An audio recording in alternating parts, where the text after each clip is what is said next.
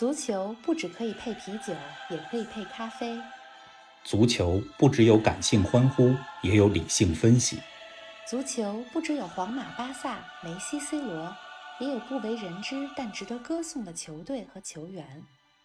足球不只是九十分钟的体育比赛，可以贯通世间万象，纵横五洲四海。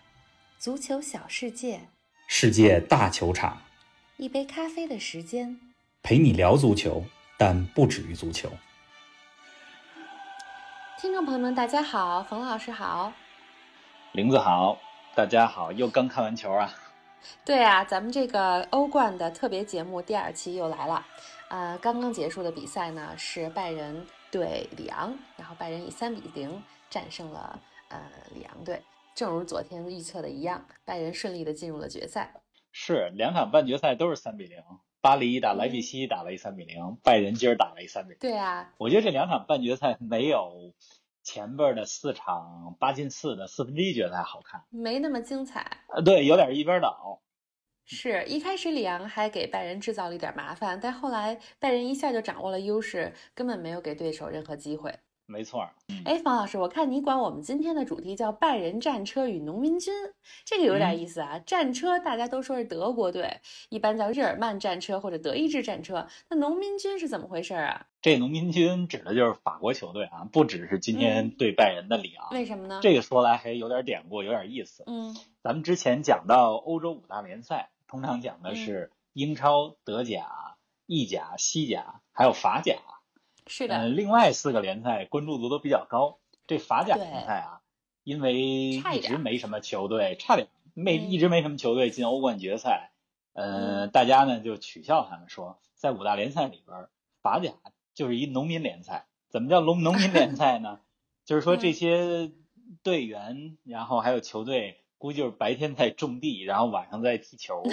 呃，所以也是用这种有趣的方式来形容。法甲整个它的竞争力没那么高，嗯，农民联赛嘛，英文叫 Farmers League，但是人家农民联赛的球队这赛季欧冠四强里边两席，大巴黎和里昂，嗯，确实是，这快到秋天了嘛，也是个农民收获的季节，是，所以法甲两个球队都进来了半决赛，巴黎还进决赛了，嗯，没错。哎，方老师，那我先说说这场比赛的感觉吧。来，嗯，这场我看完之后，因为嗯自己比较喜欢德国队，而且有比较关注的一些球员。你像看拜仁那场比赛，看下来有这么几点。首先就是我确实好久没有看诺伊尔的比赛了，虽然按理说他已经不是他自己的最佳状态了，但是过了巅峰守门员比。对，过了巅峰了。但是这场看下来，跟对方的守门员以及跟其他的守门员相比较，我的感觉还是，只要一看到他在处理球，还是非常的稳。其实好几次，我觉得里昂有机会进球的，但是不光他们自己把握的不太够，诺伊尔的处理也特别好，起到了很关键的作用。下半场二比零的时候，有一个球，呃，里昂前锋给卡梅隆前锋直接面对诺伊尔，呃，诺伊尔把那球扑出去了。如果那球进了，二比一了。那就不好说了，后边。对，没错。哎，那冯老师，你的印象怎么样啊？对这场比赛？我觉得肯定是一边倒，拜仁是压倒性优势。呃，但是前十分钟就跟你刚才说的，里昂真的给拜仁制造了不少的麻烦。如果先进球的是里昂，这比赛就好看了，就不一定走势是拜仁很顺了。因为里昂特别擅长打这种强队。你看上一场四分之一决赛对于曼城打的曼城没脾气。就是里昂先偷了一个偷袭进了一个球，结果曼城久攻不下，着急下半场进了一个以后，里昂又赶紧又进了一个，所以这场如果是里昂先进的，真不好说。嗯，而且我看这次拜仁进球的这个球员格纳布里，他进了两个球，之前我球迷小白没太听说过这个名字，冯老师你给我讲讲他的故事吧。格纳布里上半场进了俩，尤其第一个进球特别漂亮，边路突破往中间走。一条龙过了好几个人，禁区外拔脚远射，直接像炮弹一样进了球门。格纳布里，嗯，其实也不是小将了，二十五岁，九五年出生的一个德国球员。他呢，爸爸是科特迪瓦人，妈妈是德国人，所以他是个德国和科特迪瓦的混血，从他的肤色就能看出来。格纳布里是拜仁这些年一直盯着的一个球员，在他比较小的时候是出自阿森纳，英超的阿森纳的青训，拜仁就给他盯上了。嗯，前几年呢，租借到德国的一些其他的球队，像霍芬海姆啊去锻炼。嗯，这两年刚回到拜仁阵中。像拜仁的球队里边，这两年这个边路好手特别多。前些年我们知道罗本、里贝里，这是左右边对吧？边路往中间突，往底线突。那罗本和里贝里，嗯，离开拜仁以后，实际上这几年拜仁培养了好几个边路的好手，除了格拉布里以外。比如说，你之前在加拿大生活过，说个加拿大小将，也被称为宝藏男孩，叫阿方索·戴维斯。是的，是的。他前几年的时候，打破了北美转会到欧洲五大联赛的转会费记录，两千两百万美元。然后上一场对巴萨，呃，我觉得是生吃完爆巴萨的边路啊，打了巴萨边后卫塞梅多还有中后卫皮克没脾气。除了阿方索·戴维斯，像今年下半场换上去的，呃，法国的小将科芒，谁呢？嗯，这也都是边路的好手。嗯，哎，说到这戴维斯啊，真是出自加拿大不容易啊，是加拿大简直是全村的希望了。全村希望，而且啊刚才咱们少说了一个球员，今天下半场换上来的托利索也是个中场，他呢是出自里昂青训，十年前。拜仁和里昂打欧冠半决赛，托利索还是里昂场边的一个小球童呢。十年以后，他进入到了拜仁的队中。对，嗯，哎，这个还挺有意思的。哎，冯老师，而且拜仁的阵中，你说有法国球员啊？半决赛那对阵里昂的话，法国球员岂不是老乡见老乡？很多朋友们，我觉得对里昂可能跟我一样不是特别熟悉，你也跟我们说说里昂的故事吧。里昂是法国一个比较大的俱乐部。昨儿咱讲了大巴黎，但实际上也就是这十年，尤其是卡塔尔财团入主了大巴黎以后，嗯，大家一说到法甲，那就是大巴黎。但是在大巴黎之前，有一支球队在法甲连续获得了七年的冠军，这球队就是里昂。法国呢，一般说到法甲球队，就是咱们都说四大法甲球队，呃，大巴黎，呃，还有马赛、里昂、摩纳哥，嗯。嗯，法国支持率最高的球队啊，其实是马赛。马赛也是法国所有球队里唯一一个获得过欧冠冠军的球队，在九二到九三赛季。那支持率第二的，是。并列第二的是大巴黎和里昂。那里昂这个队，可能很多中国的球迷不太熟悉，但是我说一些球球员的名字，大家就可能知道这个里昂有多厉害了。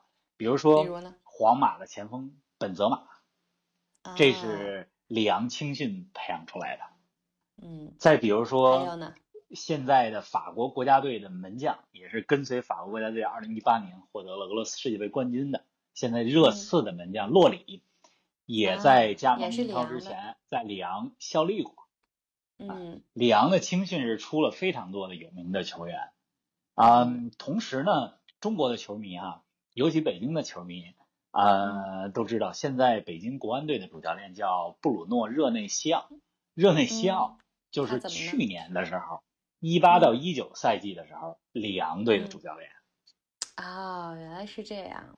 里昂咱们就先讲到这儿啊，回到这场比赛，呃，你喜欢的德国的球队赢了，今儿这比赛有没有什么遗憾啊？看的？嗯，今天总的来说看的还是挺爽的，但唯一的遗憾就是因为我自己比较喜欢穆勒啊，遗憾就是他没有进球。我其实一直就希望在上半场两个进球之后，下半场我就盼着要是穆勒能进个球就更好了。我一猜你就有这遗憾，所以刚才问了一句。穆勒呀，我觉得他这场比赛表现还是可以的。嗯，因为穆勒的这个球员，包括他现在在场上这作用，我觉得已经不能单纯的靠进球数。助攻数来判断了。你看穆勒这个赛季，嗯，拜仁最开始的主教练是克罗地亚人科瓦奇，嗯，基本上不太重用穆勒。但是现在的这个教练汉斯弗里克上来以后，重新又重任重用了穆勒。穆勒他现在在球队当中的作用最大的作用，嗯，就是在前场紧逼对方的后卫，在前场搅和，以及在前场呢扯出空当来给别的队友。制造机会。嗯，穆勒在拜仁的队中还有一个称号叫大喇叭。啊，你听到这大喇叭这外号，你想的是什么？咱们生活中说，哎，有人，这人是大喇叭。对，那 就是什么话到他那儿都藏不住呗，秘密全都散出去了，才叫大喇叭。但球场上肯定不是这个意思了。呃，就说话声挺大，爱说话的，爱嚷嚷。嗯，穆勒就是在场上特别爱嚷嚷的一个人，因为现在场上没球迷啊。对，咱们有的时候通过电视机画面能听到球员在场上。他这个声音今天尤其的明显啊。对，上一场比赛，嗯，完了以后。穆勒接受采访，嗯，说记者问说穆勒，你这个表现非常棒，无论是德国六年前七比一赢巴西那场比赛，还是上一场八比二赢巴萨这场比赛，嗯，你你都是最佳之一，嗯，然后穆勒说说啊，这不是个人荣誉，我们场如果你觉得穆勒是最佳的话，场上有十一个穆勒，嗯，我觉得穆勒他是一个特别无私的球员，是的，嗯，他在场上的作用。刚才咱们讲到了，是给队友制造机会，嗯，搅乱对方的后防线，嗯，同时他是一个在场上非常呼喊队友的这么一个球员，嗯，比如说通过喊，然后通过提醒，让别的球员赶紧把球传到他那空当那儿去，嗯，对，然后别的球员在那儿拿球，后边来了一个人，他吼一嗓子，就提高这个警惕性了。哎，有的时候我觉得在场上真的非常需要这样的球员，是的。大家提提醒儿，这才是像一个团队在战斗。没错，你说到无私，我之前看穆勒喜欢他，其中一个原因确实就是因为这个，我觉得他是嗯，整合了整个团队在战斗。嗯，除了穆勒以外，我觉得莱万也是非常无私的。是的。呃，今天这场比赛是莱万在这个赛季的欧冠当中打进了第十五个进球，第三个球今儿的是他进的。是的。莱万这个人哈，嗯。大家都觉得说，哎，这赛季他进了五十多个球，是绝对的射手。是啊，嗯，是不是他只管临门那一脚？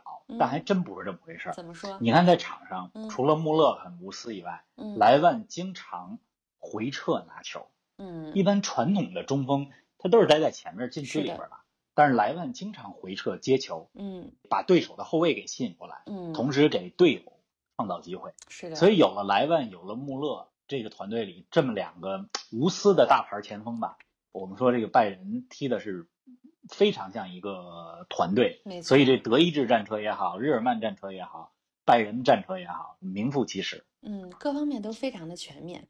哎，方老师，说到莱万的话，什么时候咱们做期节目专门讲讲莱万啊？这在咱们的计划当中，将来不久的将来，给大家说一期波兰足球和莱万。没问题。嗯，哎，我看现在拜仁。整个各项赛事，拜仁连赢了二十场了，已经。整个欧冠呢，他也是十场全胜，所以在决赛中肯定是大热门的夺冠球队啊。王老师，你怎么看决赛啊？有什么期待和展望？决赛是巴黎的圣日耳曼，嗯，对，真正的日耳曼战车，是的，呃，德国球队拜仁慕尼黑，嗯，很多球迷也在开玩笑说，说这决赛是不是日耳曼德比？这个呢，得跟大家解释解释。怎么呢？巴黎圣日耳曼这个球队啊，它的名字里的圣日耳曼，是因为，嗯，在应该是公元五百多年吧。有一个叫做圣日耳曼的主教，他在巴黎的市区还是市郊建了一个教堂，圣日耳曼教堂。嗯，然后巴黎圣日耳曼舰队的时候，就取了这样一个也代表这个人、这个教堂、这个区域的这么啊，以这个为名，所以有了巴黎圣日耳曼队。而德国为什么叫日耳曼战车呢？是因为它就是日耳曼人，对吧？日耳曼民族的后裔，没错。呃，所以这个关系呢，就跟巴黎圣日耳曼和日耳曼的关系，就跟这个重庆鸡公煲和重庆的关系对吧。决赛我觉得看点真的非常多。首先，拜仁会不会在决赛里边再次掉链子？这也是一个可以看的亮点。嗯嗯，一说到拜仁和欧冠啊，虽然拜仁这队夺过五次欧冠冠军，是啊，但是我满脑子里的都是一些他在决赛当中折戟沉沙的记忆。是吗？比如呢？比如说，咱们之前节目里聊到了九九年欧冠的决赛，嗯，曼联最后三分钟逆转拜仁慕尼黑啊，对的对的，索尔斯克亚啊谢林汉姆进球，索尔斯克亚是曼联现在的主教练，嗯，二比一逆转以后，整个拜仁的全体的球员们那基本都倒在地上了，都瘫了，接受不了，嗯啊，你说到这儿，我还真有点微微的紧张感，觉得希望拜仁呢能够不要乐极生悲，把这种良好的状态保持下去，给我们一场精彩的决赛。嗯，除了九九年的那场决赛以外，嗯，拜仁在一零年的欧冠也进决赛了，最后零比二输给了意大利的球队国米国际米兰。嗯，然后在二零一二年，呃，欧冠的决赛，拜仁又进去了，而且决赛的场地可是在拜仁的家门口安联球场进行。嗯，拜仁对切尔西。嗯，结果比赛进入到了点球大战，拜仁在家门口。点球输给了切尔西，哎，太惨了，这也是非常惨。对啊，他们虽然在接下来再一年，二零一二一三年那个赛季，呃，欧冠当中夺冠了，也是最近一次欧冠的夺冠。嗯，呃，但是给我们留下来更多的记忆，反正至少在我这儿啊，都是拜仁 在欧冠中一路都不错，决赛当中折了。嗯，赢球不稀奇，突然折了才让人记忆深刻。呃，对，嗯，所以决赛当中，我觉得亮点、看点非常多，嗯，两队的绝对的巨星也很多，是的，嗯，巴黎那边内马尔、姆巴佩，对呀，嗯，一个是世界上最贵的球员，转会费最贵的内马尔，姆巴佩这是一八年世界杯，嗯，最耀眼的新星之一，嗯，拜仁这边，嗯，整个的团队的战斗力非常强，嗯，嗯，球队当中莱万。嗯，决赛当中能不能打破 C 罗的这个单赛季欧冠进球记录？对，咱们都可以拭目以待。是啊，哎，说到欧冠，眼看就要没几天就决赛了，所以我们呢会在北京时间礼拜一凌晨，对，星期一二十四号的凌晨，在节目结束之后呢，依然是给大家带来最后的欧冠决赛的特辑。哎，不过虽然是夜里看比赛，有点儿。嗯，不那么容易啊，因为有时差的问题。但是也希望决赛能是精彩一点，甚至打长一点。希望决赛能不能进个加时赛，呃，或者甚至给咱们来个点球大战。嗯，昨天咱节目就说了，看热闹不怕事儿大。没错。你看这个欧冠，嗯，今年是赛会制，嗯，因为新冠疫情的原因，所以进入到八强以后都是单场淘汰，而且都是在葡萄牙踢的。是的。我就一直憋着说，这个四分之一决赛、半决赛能不能来场加时或者点球？结果一场都没有。嗯，看看最后这一场比赛吧。咱们拭目以待吧。礼拜一见。好的，那么咱们这一期的第二场半决赛的特别节目呢，就先说到这儿呗。咱们周一见。大家有什么关于决赛的问题，欢迎留言。是的特别喜欢看大家的评论。呃，您想听什么？我们要么跟您回复互动，要么在下期节目里边回答大家的问题。没错，一定满足大家的需求。